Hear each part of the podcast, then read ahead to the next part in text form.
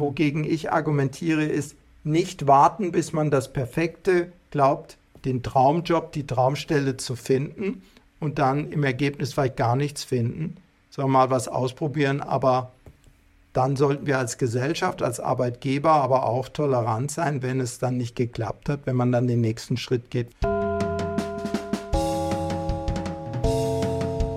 Pausenbrot bei Salon 5. ihr schon, was ihr nach der Schule machen wollt? Da gibt es ja irgendwie tausend Möglichkeiten und auch die Berufsausbildung, die ist eine Option, für die sich einige Jugendliche entscheiden. Aber ganz schön wenige, denn die meisten Jugendlichen in Deutschland wollen lieber studieren. Ich spreche heute darüber mit Bernd Fitzenberger. Er ist Direktor des Instituts für Arbeitsmarkt und Berufsforschung. Damit herzlich willkommen zu diesem Salon 5 Podcast. Ich bin Julia und begrüße an dieser Stelle ganz herzlich Hallo, Herrn Fitzenberger.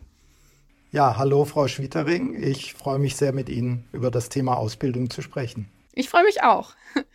Ähm, Herr Fitzenberger, der Ausbildungsstart, der liegt ja jetzt schon ein bisschen zurück. Also am 1.8. geht es offiziell los und im August 2023 waren noch 33 Prozent der Ausbildungsplätze unbesetzt. Das sagen Zahlen der Agentur für Arbeit. Warum sind so viele Stellen noch frei? Was ist da los? Ja, es wird immer schwieriger für Betriebe, Jugendliche für die Ausbildung zu gewinnen. Das liegt zum einen natürlich daran, dass es auch weniger Jugendliche gibt, aber es liegt vor allem daran, Sie haben es ja gesagt, äh, dass Jugendliche sehr viele Alternativen hat, haben und sich gleichzeitig sehr schwer tun, für einen bestimmten Ausbildungsberuf sich zu entscheiden.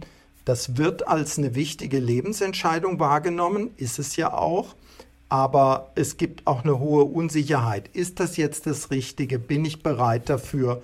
Bin ich jetzt schon äh, bereit dazu, äh, mich in einen Betrieb zu geben und damit mein bisheriges Umfeld äh, zu verlassen, was ganz Neues zu machen, nur noch oder auch meist häufig vor allem mit deutlich älteren äh, Kolleginnen und Kollegen zu arbeiten, anstelle in der Schule, anstelle in einer reinen Ausbildungseinrichtung mit jungen Menschen zusammen zu sein. Hm. In welchen Branchen und Betrieben fehlen denn momentan die meisten Azubis? Lässt sich das sagen? Also zum einen leidet das Handwerk sehr stark unter dem äh, Azubi-Mangel. Es gibt auch äh, Verkäuferberufe, Bäckereien, Metzgereien. Da gibt es auch Berufe, die den, deren Attraktivität deutlich zurückgegangen ist. Und junge Menschen haben einfach viele Möglichkeiten heutzutage. Wir leben in Zeiten des Fachkräftemangels, in Zeiten des Arbeitskräftemangels. Und Sie sprachen ja von den vielen Möglichkeiten. Die richtige Möglichkeit zu finden ist, ist äh, schwierig, fällt jungen Menschen schwer und das kann ich auch sehr gut nachvollziehen. Und Berufswünsche, Ausbildungswünsche zu formulieren, ist ein Schritt, genau zu wissen, was ich machen will. Und der zweite Schritt ist dann, gibt es dafür einen Ausbildungsplatz, wenn es eine, in, auf eine betriebliche Ausbildung hinausläuft?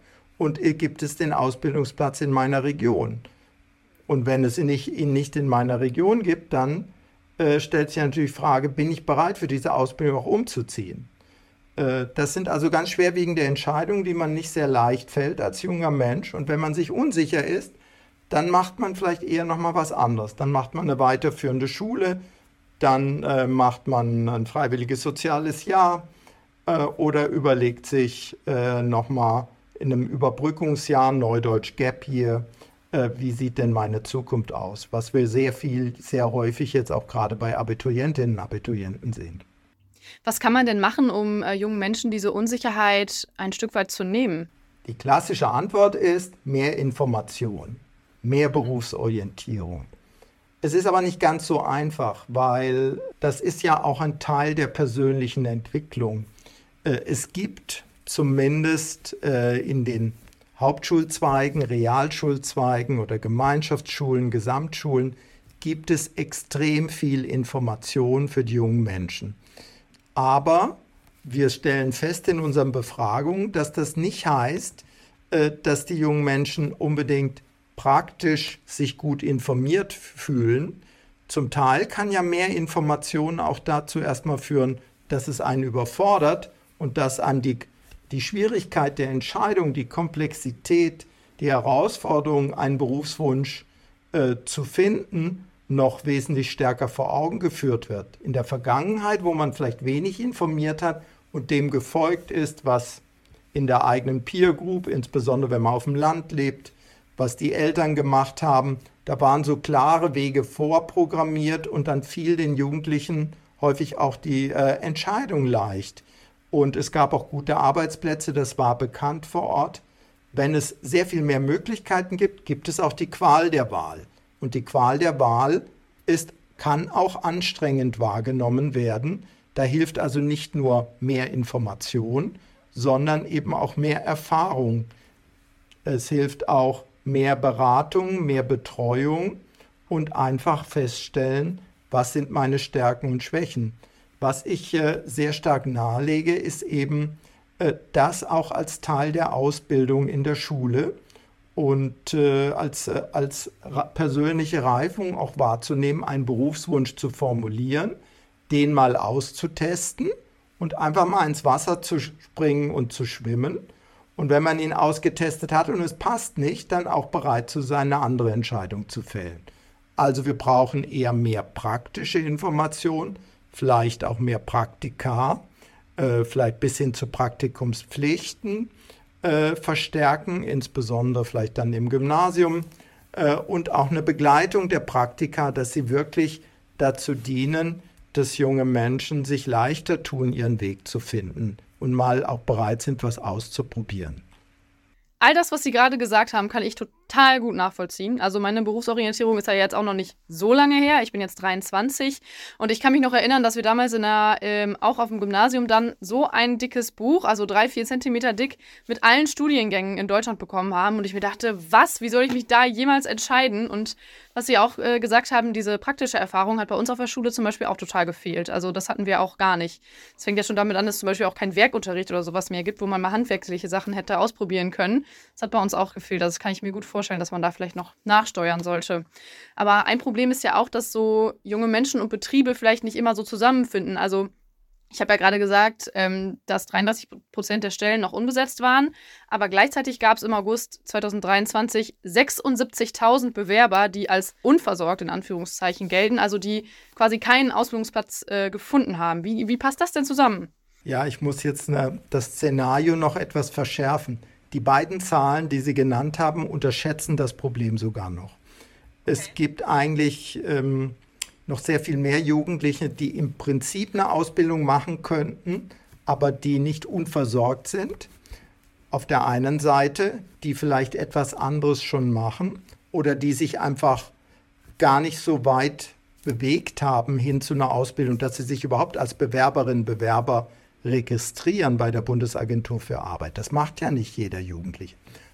Wenn man diese Zahlen, dann kommt man doch auch auf mehrere hunderttausend Personen in jedem Jahr, die sich aber im Ergebnis vielleicht irgendwann für etwas anderes, nämlich was man vergisst manchmal in der Debatte, ist die schulische Ausbildung. Die spielt ja eine zunehmende Rolle und zwar insbesondere für junge Frauen, für Mädchen.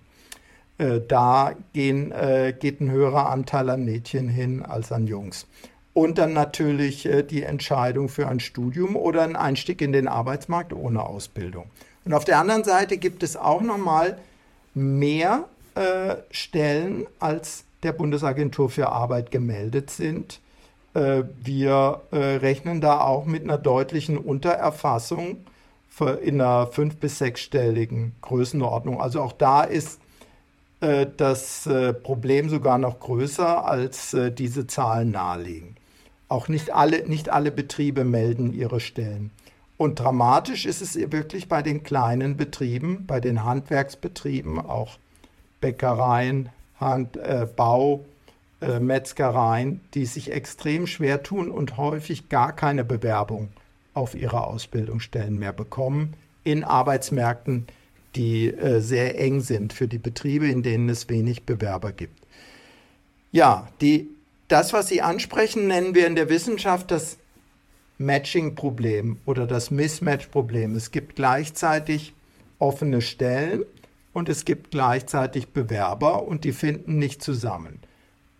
Der Berufswunsch ist ein anderer als die Stelle, die es gibt. Das ist eine Dimension. Die zweite Dimension ist, die Stellen sind woanders äh, als die Jugendlichen leben. Und ähm, die jungen Menschen sind nicht willens oder sind, es ist nicht notwendig für sie oder sie sind nicht bereit oder die Betriebe äh, unterstützen das vielleicht auch nicht hinreichend. Da gibt es unterschiedlichste Gründe dafür. Äh, aber Tatsache ist, für eine Ausbildung gibt es wesentlich weniger Mobilität, äh, räumliche Mobilität, Bereitschaft umzuziehen, als das beim Studium der Fall ist. Aber selbst an den Hochschulen beim Studium sehen wir, dass die, die Umzugsbereitschaft geringer geworden ist als in vergangenen äh, Jahrgängen. Das ist natürlich auch der Tatsache geschuldet, dass äh, äh, viele Menschen, viele junge Menschen länger bei ihren Eltern leben, aber auch das Wohnungsmarktproblem besteht. Ähm, auch für Studierende ja, äh, das Leben in den attraktiven Unistädten ist von der Wohnungsseite her, die Wohnkosten sind sehr teuer. Das gleiche gilt für Azubis. Da gibt es jetzt eine Initiative, äh, auch für Azubis mehr Wohnheime zu schaffen, günstig wohnen zu können. Aber das ist eine Herausforderung. Neben den Kosten spielt aber auch das, ähm, das niedrigere Alter. Ähm, und äh, dann sind eben die jungen Menschen nicht unbedingt ähm, daran interessiert, in eine andere Stadt, äh, wo ganz anders hinzuziehen, um ihre Ausbildung zu machen. Oder die Eltern möchten das dann auch nicht, wenn man zu Hause weiterhin noch äh, wohnen kann und äh, zumindest den Freundeskreis dann auch häufiger sehen kann. Ja, und vielleicht ist es auch ein finanzielles Ding, oder? Also ich meine, eine Ausbildung ist zwar bezahlt, aber man wird ja jetzt nicht reich, wenn man jetzt eine Ausbildung macht. Nein, das ist die Frage genau der Bezahlbarkeit, bezahlbares Wohnen. Da gibt es äh, in München zum Beispiel eine, eine, eine, der Städte mit den höchsten Mieten in Deutschland, jetzt sehr viele Initiativen, Azubi-Wohnen bezahlbar zu ermöglichen, aber man wohnt dann halt in einem Wohnheim. Und ähm, man hat, ist eben auch getrennt von seinem bisherigen sozialen Umfeld. Und es ist noch ein bisschen anders als die Wahrnehmung des Studenten, des Studierendenlebens äh, wo man dadurch natürlich auch ein großes soziales Umfeld gewinnt an der Unistadt. Bei Azubis, die sind dann fokussiert, konzentriert auf die Betriebe plus Berufsschule. Ähm, da ist das vielleicht dann eben nicht ganz so interessant äh, wegzuziehen dafür, wenn man dann abends allein in seinem Wohnheimzimmer sitzt. Und dann kommen noch eben die Arbeitszeiten hinzu, die, äh, die dann natürlich eine wesentlich wenigere Zeit ähm, Zeit, äh, oder auch ähm, die Möglichkeit haben, auszugehen, ähm, Freizeit zu genießen, wie das vielleicht im Studium möglich ist mit den längeren Semesterferien und so weiter. Ja. ja. Sie haben jetzt gerade angesprochen, es gibt zum Beispiel in München diese Azubi-Wohnprojekte. Ist das vielleicht ein Ansatz, um mehr von den Bewerbern, die eben keinen Ausbildungsplatz haben und die Unternehmen, die noch suchen, zusammenzubringen? Also was kann man machen, damit dieses Matching vielleicht doch funktioniert? Das wird versucht. Ich bin absolut dafür, hier mehr Angebote zu machen und es auf jeden Fall bezahlbar zu machen äh, für die jungen Menschen. Und die Ausbildungsbetriebe, die händeringend Jugendliche suchen, müssen auch solche Pakete anbieten können. Äh, nicht nur den Ausbildungsplatz und die gute Betreuung vor Ort, sondern eben auch die Wohnsituation in Blick nehmen. Aber ich bezweifle, dass das äh, der Schlüssel sein wird, um sehr, sehr viele junge Menschen für die Ausbildung zu gewinnen. Das ist ein kleiner Baustein und äh, dort, wo es funktioniert, sollte man das auf jeden Fall machen und Azubis gleichstellen mit Studierenden, dass es da auch Wohnheimplätze gibt. Aber das wird das Problem nicht lösen. Und die dritte Dimension ist ja dann tatsächlich eben auch das Anforderungsniveau äh, und äh, die Voraussetzungen, die die Jugendlichen mitbringen für die ähm, Ausbildung. Es ist so, dass Betriebe äh, aktuell auch sehr, ähm, sagen wir mal, die Ausbildungsreife vieler Bewerberinnen und Bewerber in Frage stellen und äh, sagen eben, die äh, Voraussetzungen sind nicht gegeben.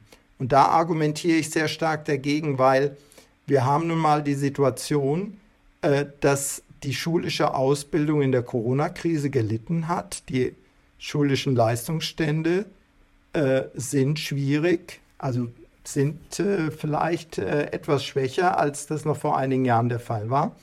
Und es ist nun mal so, wir haben die jungen Menschen, die eben auch Schwierigkeiten haben, die in der Vergangenheit keine Chancen hatten, aber sie sind eines der Potenziale, die wir einfach haben und die wir, äh, die wir einfach in den Arbeitsmarkt integrieren sollten, ihnen Chancen geben und ein Paket schnüren. Und dann gibt es noch die Gruppe der Jugendlichen eben auch mit Migrationshintergrund, die äh, eben auch bei der Sprache, bei der Sprachförderung, auch in der Berufsschule äh, Unterstützung brauchen. Man kann nicht voraussetzen, dass alle jungen Menschen, die sich bewerben, ähm, Deutschkenntnisse auf dem Niveau haben, dass sie in einer deutschen Berufsschule, Berufsschule ist ja Teilzeitunterricht, das hat viel, äh, ist eigentlich viel herausfordernder als Vollzeitunterricht, wo dann die Lehrkräfte die ganze Woche sich mit den Schülerinnen und Schülern ähm, befassen können. Äh, da gibt Schüler, also Berufsschülerinnen und Schüler, die eben mit der Sprache Schwierigkeiten haben, mit der Selbstorganisation, die im Betrieb sein müssen, die in die Berufsschule gehen müssen, die können da Unterstützungsbedarfe haben. Und das kann vielleicht der Betrieb nicht alleine leisten. Da gibt es sehr viele Unterstützungsangebote, auch der Bundesagentur für Arbeit. Und das Erschreckende ist, das ist häufig nicht bekannt, dass es diese Angebote gibt. Und diese Programme werden weniger genutzt, als die Politik sich das eigentlich wünscht. Also ein Teil der, der, der technische Begriff ist Berufsorientierung des Berufskundeunterrichts in der Schule sollte eben sein, dass auch Bewerberinnen und Bewerber wissen, wenn sie sich bei einem kleinen Betrieb bewerben, der vielleicht auch nicht das alles im Blick haben kann, oder wenn der Betrieb und der äh, Azubi sich treffen, sie, die, der Betrieb aber Schwierigkeiten sieht, dass der dann informiert wird von den Kammern oder von der Arbeitsagentur, hey, da gibt es diese, diese, diese Möglichkeiten. Und wenn wir ein Paket schnüren, äh, ist es vielleicht möglich, äh, den Jugendlichen durch die Ausbildung zu coachen und das möglich zu machen, weil er praktisch, weil sie praktisch die Jugendliche äh, dann die Aufgaben, die auch in dem Betrug, Beruf ähm, zu leisten sind, erbringen kann und äh, Sprachschwierigkeiten oder Koordinations-Organisationsschwierigkeiten, eine Wohnung zu finden, sollten dem nicht im Weg stehen, weil die Alternative ist, wir haben keine Fachkraft, und der junge Mensch tut sich viel schwerer im Arbeitsmarkt. Okay, heißt Unternehmen müssen äh, Jugendliche vielleicht auch mehr an die Hand nehmen? Ja, oder die Möglichkeiten, die Unterstützungsmöglichkeiten nutzen, die die Jugendlichen äh, selbst unterstützen, dann das Ganze zu bewältigen. Das kann Coaching sein, das kann aber auch äh, Lernunterstützung in der Berufsschule. Die Berufsschule ist wirklich eine große Hürde für Jugendliche, die im Schulsystem nicht erfolgreich sind oder wie viele Geflüchtete, die eben erst im höheren Alter nach Deutschland gekommen sind, die einfach große Schwierigkeiten mit der Sprache haben und äh, das, was dann in der Berufsschule zu lernen und als Leistung dann auch in den Prüfungen zu erbringen ist, nicht rüberbringen, obwohl sie es praktisch vielleicht können. Also da müssen wir ähm, sicherlich auch drüber nachdenken. In manchen Betrieben gibt es ja auch noch Aufnahmerituale, zum Beispiel für Azubis oder die werden mit vielleicht eher stumpfen Arbeiten abgespeist. Lehrjahre sind keine Herrenjahre, den Spruch gibt es auch noch. Wie ist denn so die Wertschätzung für Azubis mittlerweile? Ich nehme das so wahr, dass viele Betriebe sich enorm bemühen um junge Menschen, weil sie wissen, das sind die Fachkräfte der Zukunft. Die Uhr tickt. Meine Generation, bin jetzt 60, Jahrgang 63, innerhalb der nächsten zehn Jahren werden die Babyboomer alle verschwinden. Wenn es nicht gelingt, äh, ansatzweise Nachwuchs zu rekrutieren, äh, dann äh, können viele Betriebe ihre Geschäftsmodelle nicht mehr fahren. Und sie bemühen sich, würde, ist meine Wahrnehmung, sehr stark. Aber ähm, alte Zöpfe abzuschneiden, einen Kulturwandel auch hinzubekommen, ist natürlich eine Herausforderung. Und natürlich muss man auch noch was lernen und sich auch was sagen lassen, sicherlich.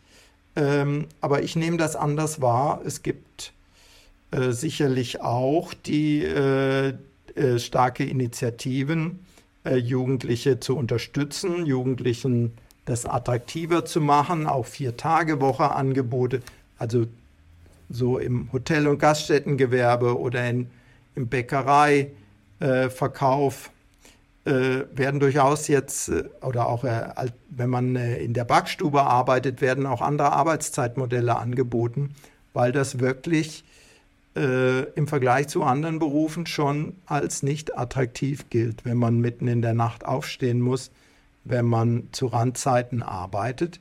Da wird sich sicher an der Arbeit, an der Attraktivität, und zwar die wahrgenommene Attraktivität äh, während der Ausbildung, da tut sich einiges, aber auch im Hinblick dann auf die Entlohnung, die Karrierechancen, die Arbeitsbedingungen nach Ende der Ausbildung.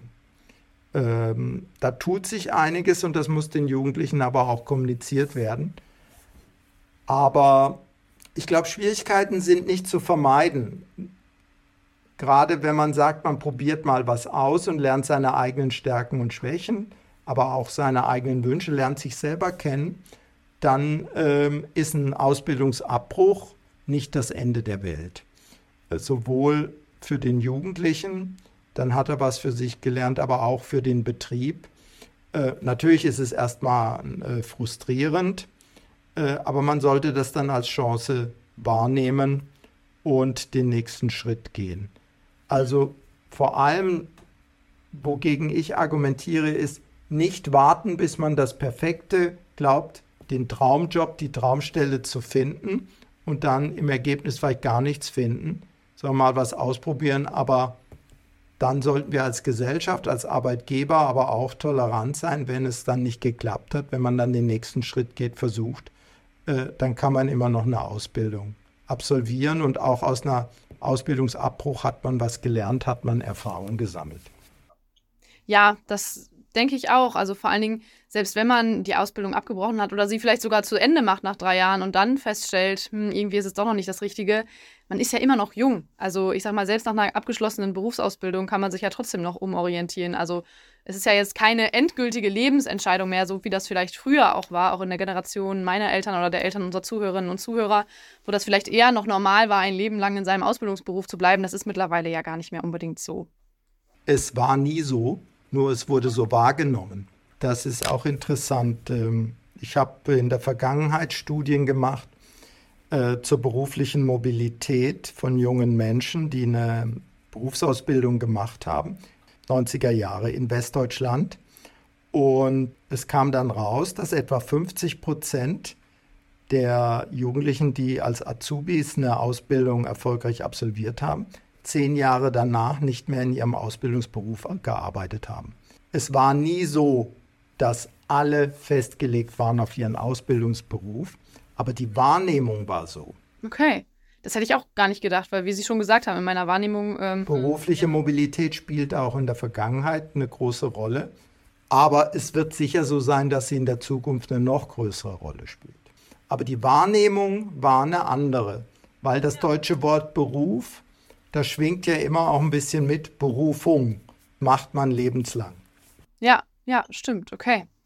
Ähm, Sie haben gerade schon gesagt, dass äh, viele Unternehmen sich ja auch bemühen mittlerweile. Also ich kenne das von manchen Leuten bei mir aus dem Umfeld, die eine Ausbildung gemacht haben. Die haben zum Beispiel auch Ausflüge gemacht mit den Azubis und es gab irgendwie ein Azubi-Car, was man sich ausleihen konnte und so. Die haben ganz viele Aktionen da gestartet. Unternehmen versuchen sich also auch, so wie Sie gesagt haben, vermehrt ähm, sich um junge Menschen zu bemühen. Hat sich denn andersrum vielleicht auch in der Mentalität der jungen Menschen etwas verändert, in der Anspruchshaltung vielleicht an einen Ausbildungsbetrieb? was der so leisten soll, wenn ich da meine Ausbildung machen möchte? Also ich tue mir mit dieser Diskussion Generation Z ähm, ist äh, vielleicht nicht so ähm, leistungswillig, ist nicht so ähm, interessiert, äh, in den Beruf einzusteigen, sehr schwer. Es ist zum einen ja so, ich hatte darauf hingewiesen, dass wir in einer Welt leben, die wesentlich komplexer ist im Hinblick auf die Berufswahl als für die für meine Generation oder die, äh, meine Generation war vielleicht gar nicht auch ähm, gewissen Herausforderungen, weil wir die Massenarbeitslosigkeit der 70er, 80er Jahre erlebt hatten. Aber dann mit den 80er Jahren entspannte sich das total. Äh, und für die darauffolgenden Generationen war es wesentlich einfacher.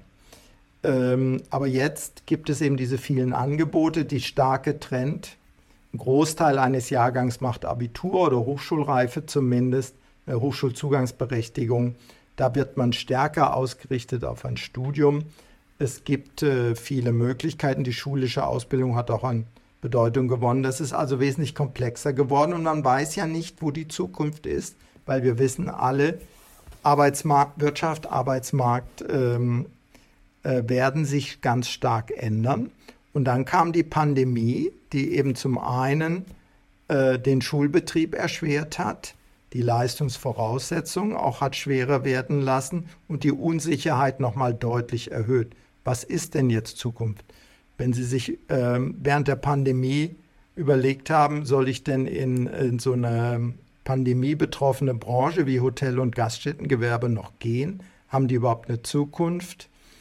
Ähm, dann äh, entstanden da große Zweifel. Und dann kam es ja zu dieser paradoxen Situation, das Hotel- und Gaststättengewerbe 2020, äh, 2021 war stark von der Krise betroffen, hat also weniger Ausbildungsstellen angeboten. Aber es haben sich noch viel weniger Jugendliche dafür beworben, äh, sodass im Ergebnis mehr Ausbildungsstellen nicht besetzt wurde.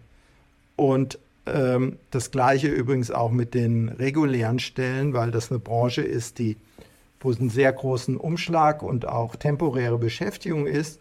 Äh, diese Branche hat dann wenig Leute eingestellt, 20 und 21. Und als dann wieder Zug in den Arbeitsmarkt kam und viele Einstellungen stattfanden, gab es wenig Leute, die dort noch arbeiten wollten. Äh, es ist also diese Kombination, es gibt viel mehr Auswahlmöglichkeiten, die Kombination, die Unsicherheit zugenommen und die Leistungsstände haben auch abgenommen. Da kann aber die Generation Z nichts dafür. Und dann kommt noch hinzu, dass natürlich die Alternativen bestehen. Und dann finde ich es ganz normal, und man sollte das den jungen Menschen nicht vorwerfen, wenn man weiß, dass es unterschiedliche Alternativen gibt, dann schaut man nach dem, was äh, eben am besten zu einem passt oder wartet darauf. Insbesondere wenn man noch dann doch der Fehleinschätzung unterliegt, dass der Einstieg ganz super sein muss, sonst macht man einen Riesenfehler. Die Betriebe müssen auf die veränderte Marktlage dahin, müssen sie Rechnung tragen, dass sie die Jugendlichen, die sie gewinnen wollen, die starken, leistungsstarken Jugendlichen, die müssen sie umwerben, denen müssen sie attraktive Angebote machen und für die leistungsschwächeren Jugendlichen, das sind dann oft die, die eben sich nur bewähren, nur in Anführungsstrichen. Ich will das überhaupt nicht werten. Für die muss man dann Pakete schnüren, damit es klappt. Und es ist ja dann überraschend, wie gut es dann dann oft klappt, wenn die Motivation da ist und die Unterstützung da ist, weil vielen Jugendlichen, die in der Schule nicht so erfolgreich waren, denen das für die das nicht so eine eine gute Erfahrung war, die das, denen der Schule eben nicht so viel Spaß gemacht Die haben unglaublich viel Spaß beim Praktischen, wenn es dann äh, wirklich was Konkretes ist. Und diesen Wohlfühlspaßeffekt, den müssen die Betriebe natürlich auch transportieren und kommunizieren. Und das kann man ähm, einen Einstieg dazu finden, indem man eben wesentlich mehr Praktika anbietet. Und das war ja eine der Katastrophen der Corona-Pandemie, dass das Erste, was nicht stattfand, waren Praktika. Äh, Betriebe konnten nicht in Schule kommen. Da fehlte dann das Zusammenkommen. Und das ist dann so ein Nachholeffekt jetzt auch. Aber da sind dann auch einige Jahre verloren gegangen. Um so diesen Fachkräftemangel auch bei den Azubis äh, zu bekämpfen, will die Bundesregierung ja auch eine Ausbildungsgarantie einführen. Wie stehen Sie dazu? Wie bewerten Sie diesen Ansatz? Die Ausbildungsgarantie ist ja Teil eines größeren Maßnahmenpaketes. Die Diskussion in der Öffentlichkeit verkürzt sich äh, häufig darauf, dass dort, wo es zu wenig Ausbildungsstellen gibt, eben eine außerbetriebliche Ausbildung bei einem Träger in der Schule bereitgestellt werden soll. Das ist auf ersten Blick ja paradox, wenn man es darauf verkürzt, weil wir insgesamt ja mehr Ausbildungsstellen haben als Bewerberinnen und Bewerber. Aber es gibt Regionen in Deutschland, wo es tatsächlich so ist, dass wir deutlich mehr Bewerberinnen und Bewerber haben als Ausbildungsstellen. Und da hat auch diese klassische außerbetriebliche Ausbildung auf jeden Fall ihre Berechtigung. Die Bundesregierung sieht ja jetzt vor, dass die außerbetriebliche Ausbildung nur in solchen Regionen, und die müssen dann identifiziert werden, äh, gezogen werden kann und weitere außerbetriebliche Ausbildungsplätze dann äh, bereitgestellt werden können. Was aber das Gesetzespaket ja auch vorgesehen hat, ist Intensivierung der Berufsorientierung, Förderung von Praktikumsmöglichkeiten, Förderung von weiteren Maßnahmen und auch zusammen mit den Ländern eben Maßnahmen, um Jugendliche und Betriebe zusammenzubringen. Ich würde sagen, man muss das ganze Paket sehen und das ganze Paket sehe ich auf jeden Fall positiv. Und in einem Arbeitsmarkt, in dem eben Ausbildungsplätze fehlen, in dem es mehr Jugendliche, die Ausbildung suchen, als Ausbildungsplätze gibt, das ist zum Beispiel Berlin, das sind Regionen in Nordrhein-Westfalen, das ist auch eine prosperierende Region wie, äh, wie im Umfeld von Frankfurt, Frankfurt am Main. Da ist, ist es absolut plausibel, dass man das macht. Wichtig ist bei der außerbetrieblichen Ausbildung, dass sie sehr betriebsnah erfolgt, dass also Berufe erlernt werden, die eben auch am Markt nachgefragt sind, weil es nützt ihnen ja eine Ausbildung nichts, wenn sie danach keinen Job dafür finden. Und der sicherste Garant ist äh, eben die Variante, die mit einem Kooperationsbetrieb arbeitet. Und wir sehen das ja in den Zahlen der Bundesagentur für Arbeit. Außerbetriebliche Ausbildung mit Kooperationsbetrieben zeigen schon nach einem Jahr oft etwa 50 Prozent der Fälle einen Übergang in reguläre Ausbildung. Also die Sorge, dass das eine das andere verdrängt, äh, halte ich, wenn man es gut macht, für unberechtigt. Da werden dann eben die lokalen Akteure natürlich entscheiden müssen, in welchen Berufen wird eine außerbetriebliche Ausbildung bereitgestellt. Wenn natürlich Berufe gewählt werden, in denen es wenig Bedarf gibt, aber die Jugendlichen die sehr attraktiv finden, dann macht das nur Sinn, wenn das dann auch Jugendliche sind, die dann bereit sind, umzuziehen, um dann danach in diesem Beruf zu arbeiten. Die außerbetriebliche Ausbildung kann auch diesen regionalen Mismatch, dieses regionale Passungsproblem lösen, dass man mal die Ausbildung in der Heimatregion startet.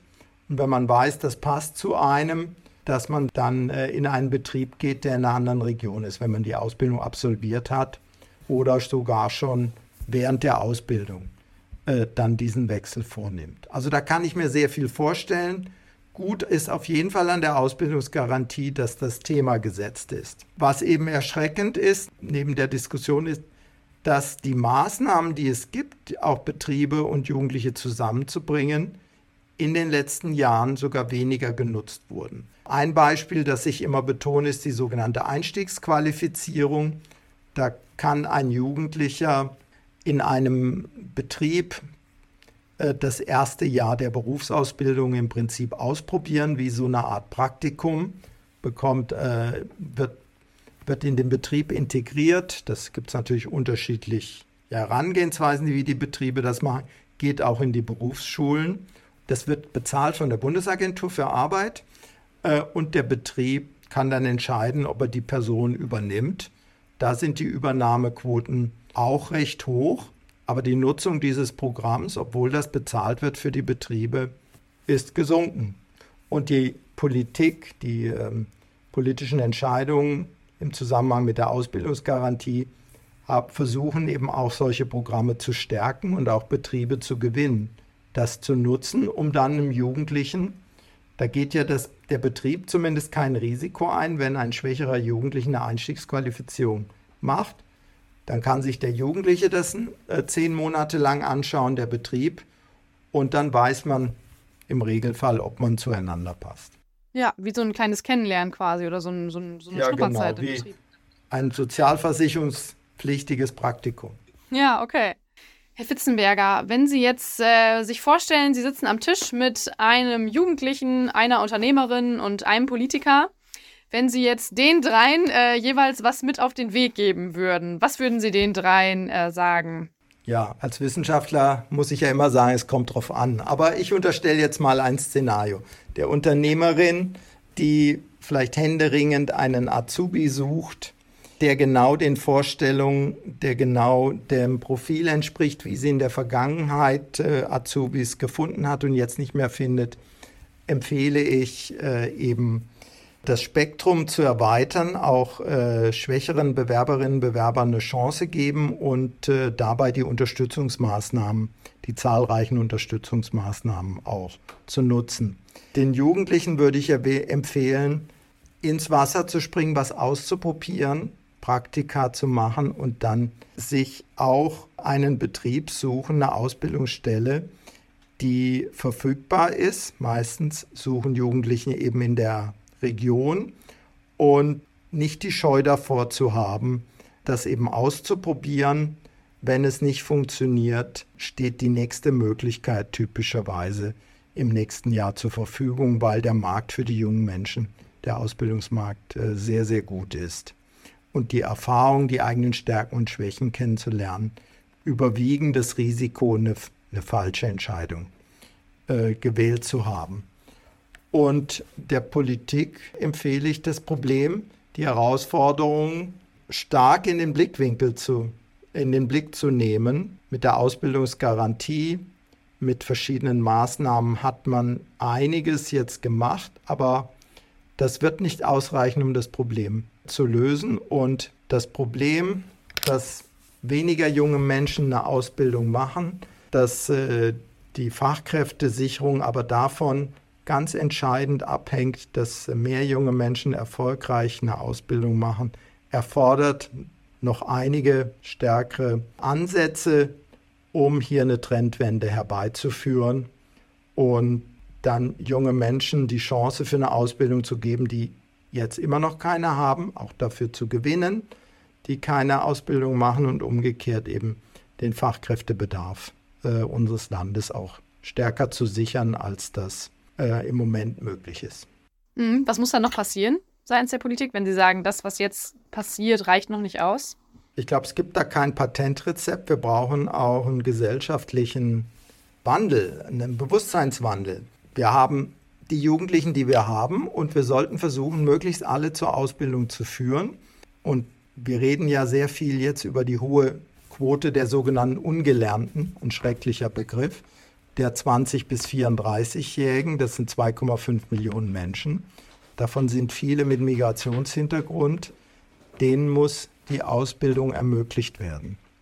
Und sie müssen aber auch dafür gewonnen werden, weil die Berufsausbildung in vielen Heimatländern, Ursprungsländern ihrer Eltern beispielsweise nicht so bekannt ist oder nicht äh, auch die die Anerkennung hat, wie sie in Deutschland eben die Anerkennung hat.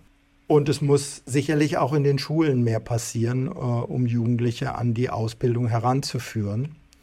Ich denke, die Gymnasien sind noch nicht so weit, dass äh, ihnen klar ist, dass sie einen bedeutenden Teil ihrer Absolventinnen und Absolventen für eine berufliche Ausbildung ausbilden. Sie sind immer noch stärker auf das Studium fokussiert da muss sicher auch die Berufsorientierung, vielleicht auch die Praktika äh, gestärkt werden. Ja, okay. Also es bleibt einiges zu tun.